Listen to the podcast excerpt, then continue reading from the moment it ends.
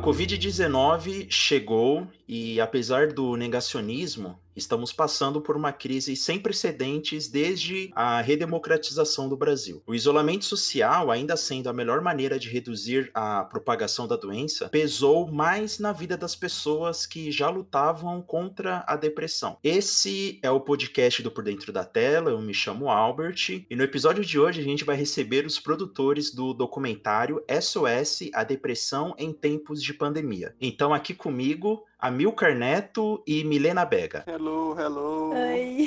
Muito bom tá, poder falar desse projeto aqui, com, compartilhar né, com vocês. Já, já ouvimos os podcasts, assim, então é muito, muito, muito legal essa experiência. Primeiro podcast que a gente grava, né? Estamos animados. Estamos Pô, animados. que legal, cara. Eu, eu particularmente adoro essa mídia, curto muito gravar, fazer e ouvir também. E é muito legal fazer parte agora dessa. Sim, primeira vez. primeira vez.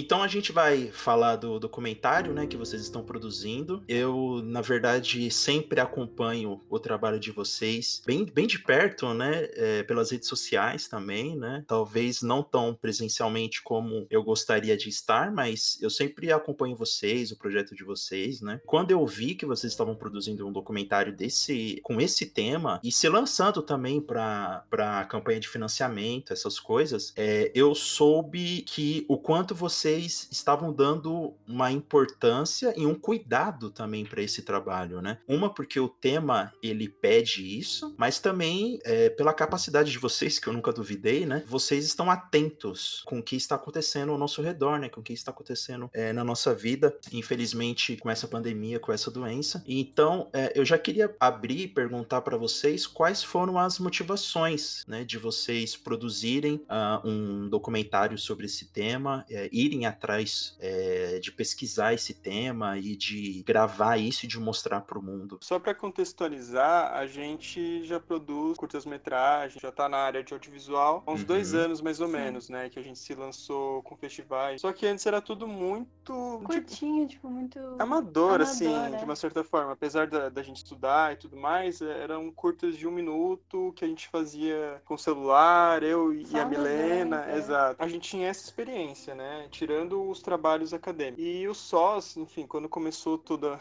toda essa pandemia, toda essa situação que foi horrível desde o início mesmo, né? A gente já tava de olho assim, tipo, o que, que a gente pode fazer, né? Porque a gente tem essa veia do audiovisual, mas também essa veia de contribuir para a sociedade de alguma Sim. forma, né? Querer fazer alguma, alguma algum trabalho para a sociedade. Enfim, assim que começou a pandemia, minha mãe, no caso, que foi uma das produtoras do documentário, ela tem depressão. Ela, desde que eu me lembro, assim, da, da minha juventude, já convivia com a doença por conta dessa vivência com a minha mãe. Então, quando começou, assim, ela, quem convive, quem tem a doença, sabe que tem altos e baixos, às vezes parece que você tá bem, às vezes você se isola, então é, é muito feito feito disso, assim, a depressão, né? Atualmente, assim, antes da pandemia, minha mãe estava bem, assim, ela já tinha liberado, teoricamente, né? Tava situação controlada, estável, estável, exato. Enfim, quando começou, ela começou a ficar meio neurótica, assim, no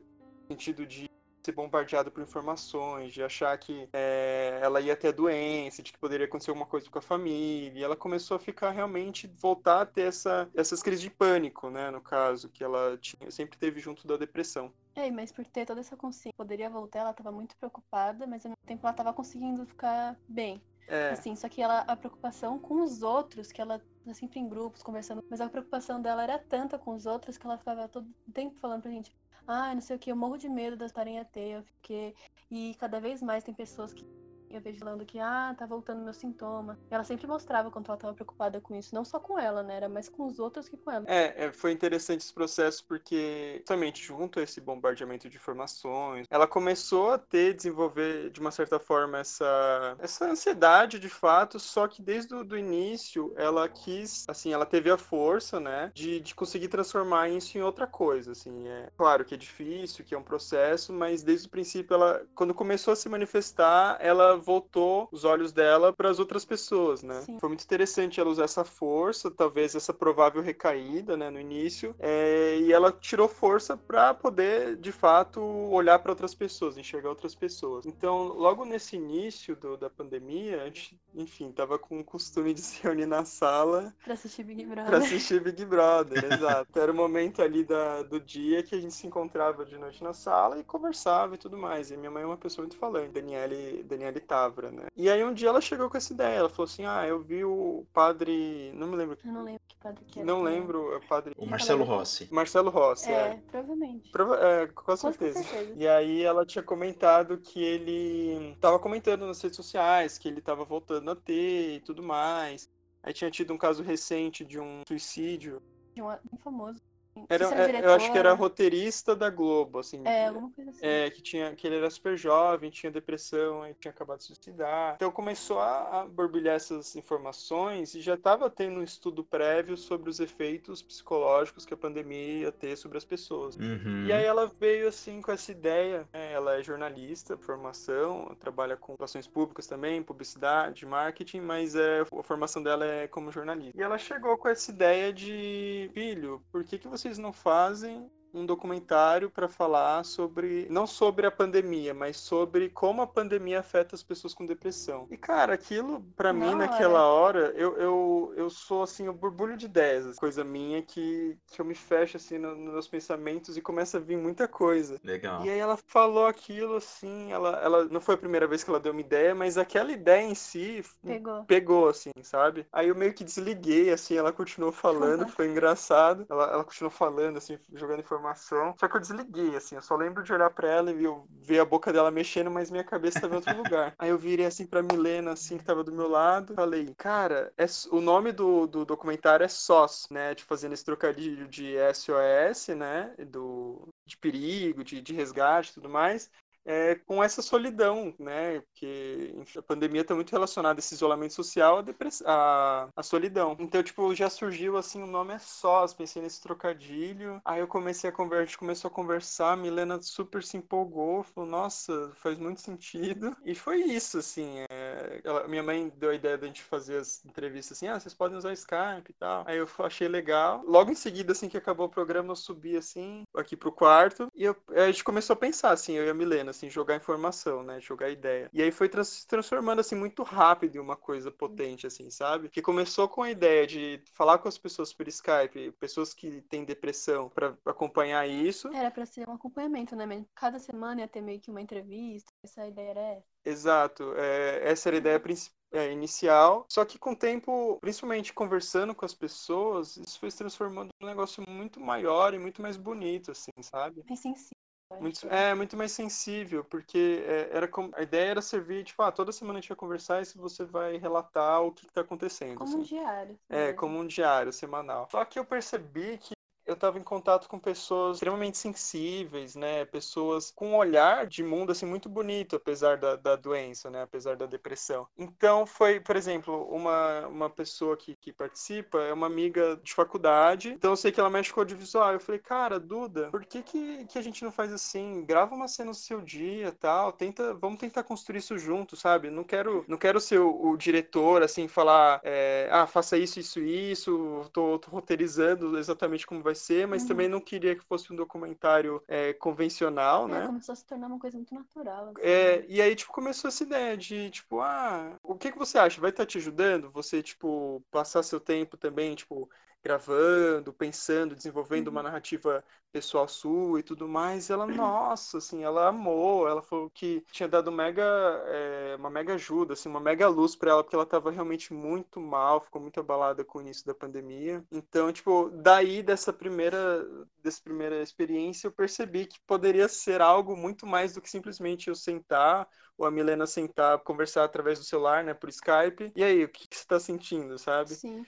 É, tanto que cada pessoa a gente meio que tem um método, né? Tipo, teve as entrevistas, teve depoimento, teve de tudo, mas para cada pessoa meio que cada um fez uma coisa. Tem uma menina, por exemplo, ela mexe música, áudio, ela fez a trilha do documentário, então ela gravou esse processo. Caramba, que legal. Foi, foi muito, é, isso é, é, muito real, assim, que a Milena falou, porque cada pessoa é uma pessoa e a gente tinha consciência de que a gente estava tratando de um tema muito sensível. Então a gente não queria deixar ele pesado, a gente não queria que fosse um material assim. Muito. Que, que realmente to... desmotivasse, né? Tipo, não, não era... só desmotivasse, mas tocasse, precisasse mostrar ali uma verdade é, tocando na ferida da pessoa, Sim. assim, que a, a, gente sabe que é, isso estudando, assim, conversando com psicólogos, que também foi uma, uma questão é, um nossa, desde o início a gente tá tendo o acompanhamento de um profissional para saber tipo o que que o que que é legal de ser feito, o que que não é. Isso é uma preocupação nossa, mas justamente tipo de não, apesar de ser importante a pessoa falar sobre a doença para ela mesma, né? É, a gente não queria que fosse um processo frio assim, sabe?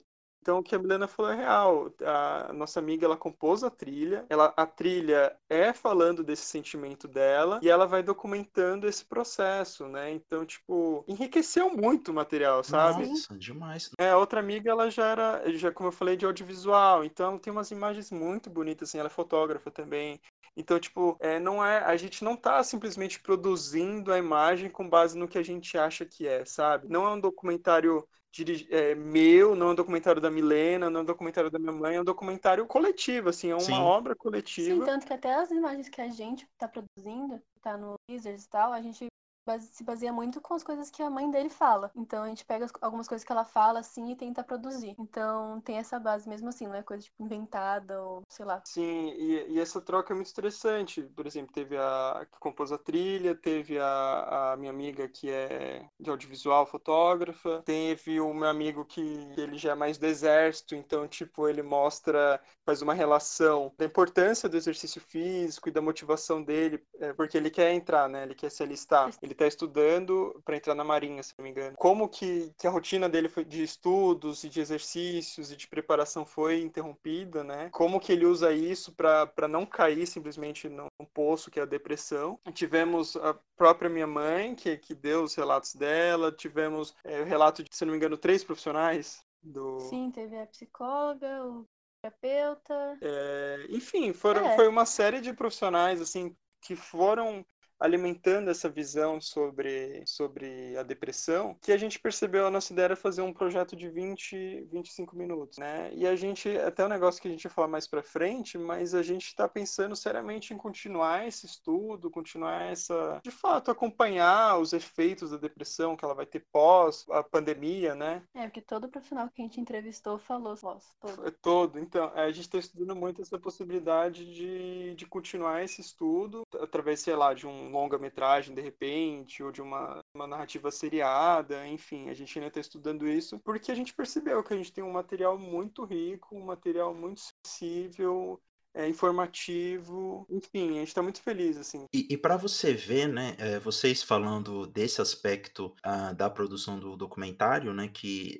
acho que vocês ainda não tinham falado assim para ninguém de fora, né, porque o que eu vejo, né, geralmente o que o audiovisual, e eu falo isso para toda a área do audiovisual, quando eles vão fazer um documentário, eles fazem quase tipo um jornalismo, né, e o jornalismo da pior espécie que é daquele jornalismo exploratório, né? De você explorar a situação e de você trazer uma emoção para a tela para impactar as pessoas, para emocionar quem estiver assistindo, né? E o mais legal da abordagem de vocês é que vocês se preocuparam em criar um produto que fosse coletivo, né? Então, o objetivo do documentário não é explorar esse assunto e mostrar para as pessoas e causar impacto. Vai acabar sendo o objetivo, mas a abordagem que vocês deram para o tema foi muito diferente e assim é a primeira vez que eu vejo isso de, de uma pessoa de uma produção ter esse cuidado. É, uma porque o, o tema também exige, né? Então vocês tiveram a, a inteligência ou então a esperteza, não sei, a, a genialidade de ter uma abordagem diferente sobre esse tema, mas essa sacada de fazer um trabalho coletivo com as pessoas, né? Com as pessoas que estão passando por essa doença, é, com as pessoas que estão passando por essa situação, é uma coisa coisa que a gente vê pouco ou não vê. E isso é muito legal, cara. Parabéns para vocês. É, é uma coisa muito diferente mesmo. Inclusive, eu assisti as suas lives, né? Vocês fizeram as lives para divulgar mais o projeto, né? Inclusive, se o ouvinte, depois aqui de ouvir o episódio, ele pode ir lá no, no Instagram da Mican Filmes, né? E lá tá todas as lives que eles fizeram. É, o link também vai estar tá na postagem desse episódio. É, e o legal é que vocês fizeram a última live foi com, com a sua mãe, né, Amilcar? Com a Dani Távora, né?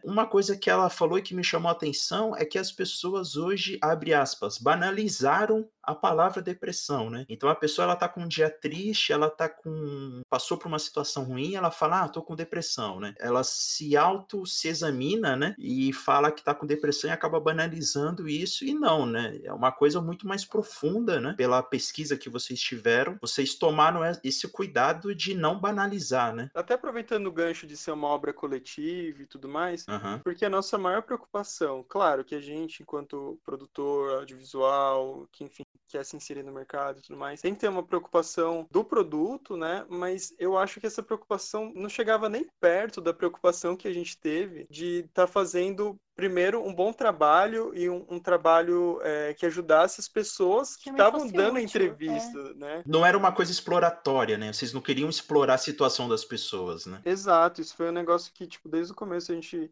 enfatizou muito e desde o começo a gente teve comentários e feedbacks muito bons das pessoas que estavam envolvidas, né? É, no sentido de obrigado, sabe? Eu estava tipo desmotivada, estava sem fazer nada, estava entrando nesse, nessa espiral de realmente de estar tá no, no fundo do poço, né? Como, como dito muitas vezes por depressão. Obrigado por isso, porque me ajudou, sabe? Me deu, uma, me deu um incentivo, me deu uma nova perspectiva. Nossa primeira preocupação foi com os entrevistados. Mas é legal isso que você falou também da banalização, né? Porque é exatamente isso. A gente teve um cuidado genuíno, assim, tipo, de, de também ser informativo. Né? Então, o que, que é a depressão, né? Principalmente através desse trabalho de mídias sociais, a gente tentou trazer essa informação de, olha, é normal você se sentir triste, é normal, principalmente no momento que a gente está vivendo, você ficar abalado e tudo mais. Procure é, é, ajuda médica psiquiátrico, enfim, desde o início, porque assim, a gente, a nossa visão é que é importante, independente de você ter uma doença ou não, né? Você é sempre apoio. É, você é. ter esse apoio, porque doença, é, é, saúde mental não é brincadeira, não é uma coisa tão séria quanto uma doença física, né? É o que eu falo para as pessoas, né? Quando você sente uma dor no joelho, uma dor no peito, você corre procurar um médico, né? Agora, por que que você, é, quando tá passando por uma situação difícil, você não procura uma ajuda, psicólogo, né? Então, da mesma forma forma que você procura o médico, você também tem que recorrer à, é, terapia, né? Isso para mim é uma coisa é que deveria é, ser normalizada para as pessoas. Né? É uma coisa que a gente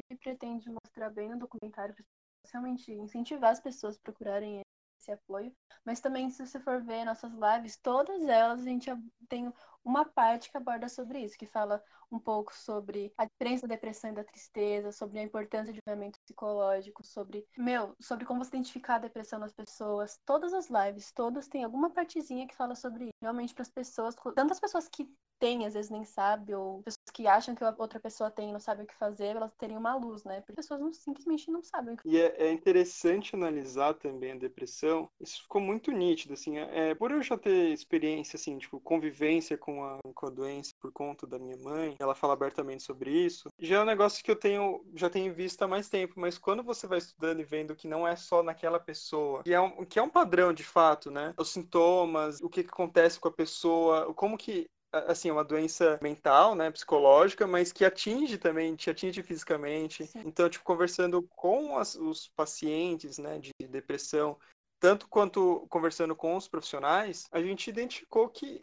Cara, depressão não é brincadeira. Depressão é, é, a gente mostrou ali que tem os mesmos sintomas, assim, por exemplo, ah, se você tem um problema cardíaco, você vai ter tais sintomas. A depressão tem os sintomas, isso se repete, não é brincadeira, não é, não é uma coisa besta, não é uma coisa pequena. Então é. Exatamente, você saber disso já faz você prestar atenção nos outros e realmente, quanto mais pessoas souberem, acho que mais fácil de tratar, menos pessoas vão ter, mais então esse é um das nossas dos objetivos também, né? E terem essa informação, porque quanto mais informação você tem, mais você consegue lidar com. É até interessante porque um dos nossos entrevistados, ele é o psicoterapeuta. Teve depressão, assim, né? Ele passou por um processo muito difícil na vida dele. Ele já era profissional da área da saúde e tudo mais, e ele passou por aquilo. Só que, como ele já tinha informação, tipo, como se manifestava, como o que acontecia com ele e tudo mais. Desde o começo, ele, ele, tipo assim, passou uma semana, assim, processo de tristeza dele, e ele começou a identificar muitos sintomas, assim, né? Rapidamente, ele conseguiu contornar, assim,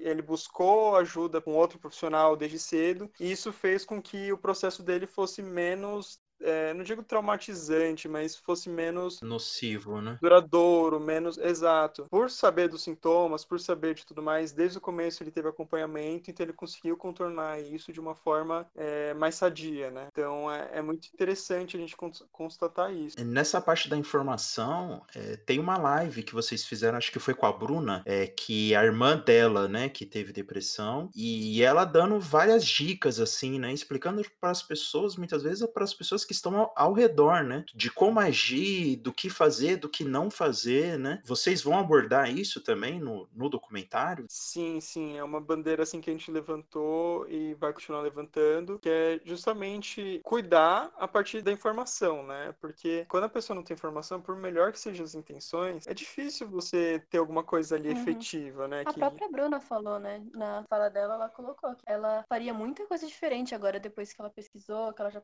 é, tem mais informação, ela percebeu que ela fez muita coisa que ela não teria feito. É, é exatamente essa questão. Desde o começo ela tinha boas intenções, ela conseguiu ter algumas, tomar algumas atitudes que ajudaram, mas pela falta de conhecimento na época, ela não teve todo, toda a base que ela poderia ter dado para a irmã, né? Então a gente quer, uma das bandeiras que a gente levanta é justamente essa, tipo, de desde o começo a pessoa saber, pelo menos, ter um guia de. de... Claro que a gente está lidando com seres humanos, não é, não é uma coisa assim, um manualzinho de instruções. Isso tem uma base, uma luz. Uma base, exato. Tipo, saber. O... Um ponto de partida, né? Exato, porque, assim, é muito difícil tem depressão, mas por experiência própria, eu falo que para quem convive com quem tem depressão, é muito difícil também essa, esse sentimento de impotência, de não saber o que fazer, é, é realmente muito difícil. Então, a partir da informação, a gente acredita que a gente pode é, amenizar, amenizar assim, né? Deixar o processo menos traumatizante, menos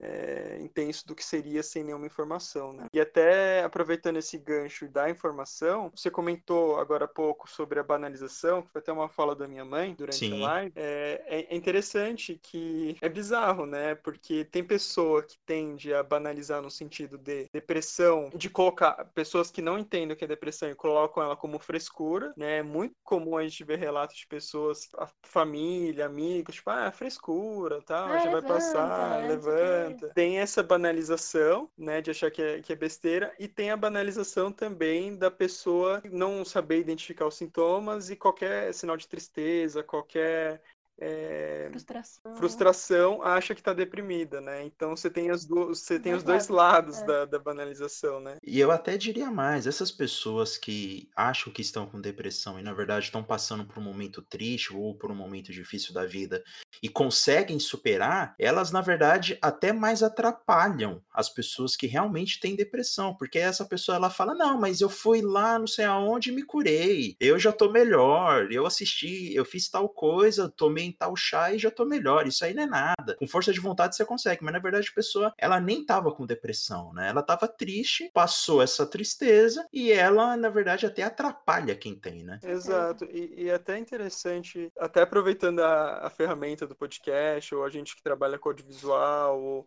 enfim, esse trabalho da mídia como um todo, é interessante também foi uma abordagem que a gente teve que talvez não seja o foco no nosso nosso documentário em curta-metragem no primeiro momento, mas que estendendo esse trabalho a gente com certeza quer abordar, que é a influência da mídia, né? Porque enfim, muitas, como você até apontou, né, no, no, início da, da conversa, muitas produções não têm um cuidado, assim, de tratar do tema, não só documentário, mas é, você tem várias séries de ficção mesmo, filmes, que criam uma imagem da depressão, tipo, romantizam, que, ah, que, sim. que é um, desserviço para a sociedade, na verdade. Então, é, é complicado, assim, você vê como tudo tá ligado, né? Tipo, não é culpa da pessoa, mas meio que é ao mesmo tempo, né? Ela é causa e consequência do problema. Então, é, é um sistema muito falho que a gente tá lutando fortemente para, claro, que a gente vai fazer trabalho de formiguinha, né? É, mas que a gente quer, pelo menos, diminuir um pouco dessa desinformação e, e falar a verdade sem romantizar, e, mas é. também não deixando com uma coisa muito, muito mórbida e. Eu acho sei. que é uma coisa que até a Natália falou na live dela, que a Natália, ela teve, teve depressão. É, ela... foi a irmã da Bruna. A irmã da caso. Bruna, no caso, a gente fez a live. E ela falou até sobre isso, sobre alguns filmes que ela simplesmente não consegue ver, sobre algumas coisas que ajudam ela. Então eu acho que a gente percebeu que é muito uma questão de você tem que retratar a depressão, mas você tem que saber o que você está fazendo. Você tem que realmente ter esse cuidado, ter, então, talvez conversar com as pessoas com depressão para saber o que esse conteúdo pode causar nelas. Enfim, é uma coisa que a gente realmente ficou muito interessado em pesquisar e falar um pouco. Inclusive tem, um, tem uma série adolescente que fala de, de depressão e tudo, né? De, de suicídio também e que trata de uma forma totalmente displicente, né? A mídia também, a imprensa, enfim. Eu acho que é um trabalho, uma responsabilidade nossa também, que tem, que tem um olhar mais sério para esses assuntos, né? De também meio que catequizar as pessoas, né? E reeducar as pessoas sobre, é, sobre esses assuntos. É, agora, um ponto também, que numa das lives, se não me engano, o Sandro que falou, que uma coisa é a pessoa com depressão, ela quer ficar em casa, né? Ela se faz faz de tudo para ficar em casa. Outra coisa é ela ser obrigada a ficar em casa, né? Então é, é uma situação totalmente diferente, né? De acordo com a, com a, pesquisa que vocês fizeram, com as entrevistas, isso mudou para as pessoas, é, isso piorou, isso foi diferente para as pessoas que estão com esse quadro é, de depressão, ou foi uma coisa que elas já conviviam? Como eu falei, assim, estou tratando com seres humanos, então uhum. tipo, é muito mais complexo. Apesar de terem os sintomas e ser uma coisa compartilhada, em determinados aspectos a gente constatou que, que tem diferença. Certo. Exemplo, é, cada caso é um caso, né? Dentro de todas as similaridades vão ter diferença. Então, por exemplo, a gente constatou desde o início. A Duda, que é essa minha amiga do audiovisual, que eu comentei no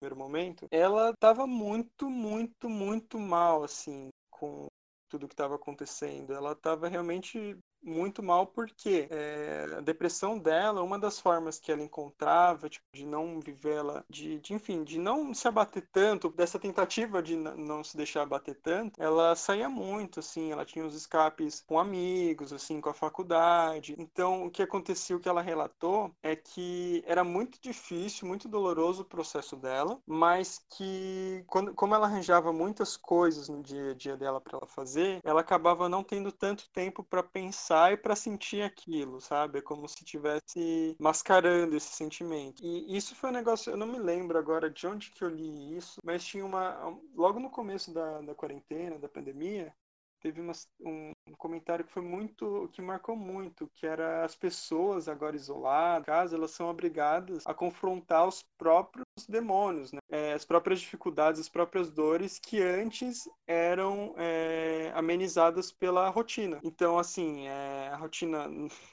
não enfim, defendendo ou, ou, tentando trazer alguma coisa assim, mas querendo ou não, rotina é, de trabalho, quando você tem ali, ah, tem hora de ir pra faculdade, hora de voltar, hora de trabalho, você acaba se entretendo. Você vai ter depressão, você vai ter é, enfim, diversos sintomas, mas que de repente, de, de caso para caso, é, acabam sendo amenizados por essa correria do dia a dia. Em contrapartida, teve, por exemplo, o Matheus, que é, foi essa, essa pessoa que eu falei que entra na marinha e tudo mais, que ele estava conseguindo sim, tipo, aproveitar não digo nem aproveitar, mas tipo manter a vida dele, porque ele já se vivia em auto isolamento assim, sabe? Para ele não teve assim, teve impacto das pessoas em torno dele, dos pais que não saem de casa e tudo mais, mas para ele, no, na rotina dele, não fez tanta diferença, porque ele já vivia nesse isolamento. Então, o que eu posso falar é que, dentro das similaridades da doença, dos sintomas e tudo mais, vão ter, sim, diferenças. Foi um negócio que a gente constatou, que, enfim, é interessante, né? Entender e saber o que, que acontece, assim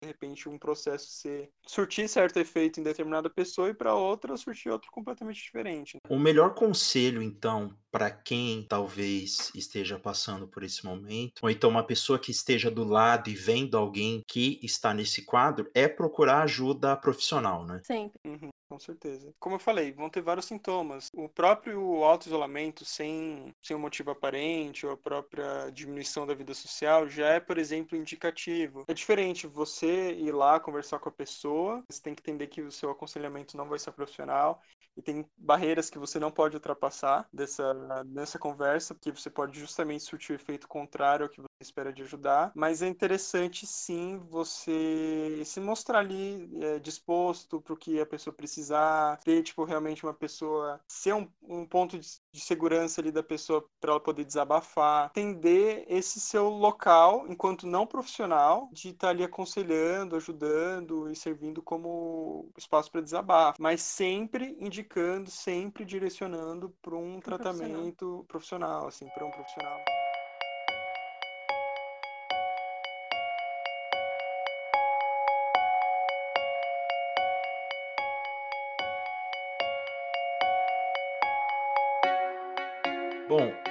Eu tinha falado no começo do episódio que vocês fizeram a campanha do Catarse, né? A campanha já se encerrou. Eu queria que vocês falassem como que as pessoas, o ouvinte agora, as pessoas que estão conhecendo o projeto de vocês agora, eles podem apoiar, mesmo com a campanha já tendo encerrado. Então, como você falou, a campanha já acabou, encerrou, teve um retorno interessante, Sim. assim, que a gente tinha planejado. A gente está nessa fase de produção agora, tipo, de montagem, na verdade, é. de realização de pós produção. É, mas como eu falei, a gente tem interesse sim em continuar estudando esse assunto, continuar retratando ele. Não sabemos, não definimos ainda como isso será feito, se é através de um documentário de maior duração, se vai ser alguma coisa seriada, ou, ou enfim, a gente não, não, sabe não, não, não decidiu ainda, mas a gente está se inclinado a isso. Então, o que eu posso falar? Acompanhe a gente nas redes sociais, né? Você falou que vai estar tá a descrição aqui do, do episódio. Eu acho que a maior chave é realmente é, seguir a gente se você tiver alguma informação, se você quiser dar algum depoimento, Qualquer se quiser coisa, tá é, dar uma dica, exato. Não digo nem só ajuda financeira, Sim, essa é a questão, certeza. né? Quiser achar que de alguma forma pode contribuir, dando feedback ou coisa do tipo, a gente é super adepto, assim, é super importante pra gente essa troca. E até divulgando nosso conteúdo. Exato. Divulgação. Divulgação é um diferencial, assim, tremendo. Mas é só seguir as nossas redes sociais. É, se quiser mandar alguma, algum direct lá pra gente, principalmente pelo Instagram, que a gente usa bastante. E eu acho que é isso, assim. Nesse momento seria mais acompanhar, divulgar, dar feedback e ficar de olho nas redes sociais, porque a gente sempre vai atualizar lá dependendo do que acontecer. Como eu disse, se a gente optar por de repente ampliar a narrativa através de um longa. Provavelmente tem outra campanha. É, provavelmente a gente vai abrir uma nova campanha, dadas novas circunstâncias, né? Então, ficar de olho nas redes sociais. As próprias lives que vocês fizeram, né, já tem bastante conteúdo, né, para quem é, quer se aprofundar mais no tema, né, é, são lives é, muito interessantes aí que tratam é, do tema e de pontos de vistas diferentes, né, isso que é legal. Vocês têm alguma data de lançamento, alguma previsão de lançamento do, do documentário? Como vai ser esse lançamento? É, porque para quem está acostumado com produção audiovisual, geralmente os produtores mandam material para os festivais festivais, e aí os festivais, eles quase a maioria pede exclusividade. É, como vai ser esse lançamento aí do, do documentário? Nossa campanha de financiamento via Catarse, a gente pulou que determinada faixa estivesse contribuindo ali financeiramente, é, a gente disponibilizaria o link para assistir o nosso material com é, previamente, assim, certa exclusividade. Então, a gente pretende, a gente não, não estipulou datas extremamente precisas ainda, mas a nossa ideia é estar tá disponibilizando esse link primeiro para as pessoas que contribuíram, que contribuíram no, com a campanha de financiamento, é, através desse link privado, né? É, fazer esse período aí em um, dois meses, depois é, abrir a possibilidade para outras pessoas que não, não, enfim, não puderam contribuir ali banha, mas que têm interesse no material, porque apesar da, de, enfim, a gente tem interesse sim em festival e de mandar para certos canais, enfim, explorar esses, esses caminhos mais clássicos, digamos assim, de produção independente, a gente fez um material para as pessoas, né? Sim. Então a gente gente quer disponibilizar também esse link aí para quem tiver interesse. É um link privado, né? Não vai ser aberto na internet no momento. Em paralelo a isso, a gente vai estar escrevendo os festivais, tentando viabilizar eles é, esse material em outros lugares que de repente não chegariam, em outros países, de repente, ou através desses festivais, para só mais tarde a gente realmente disponibilizar no YouTube, em qualquer canal assim. Então,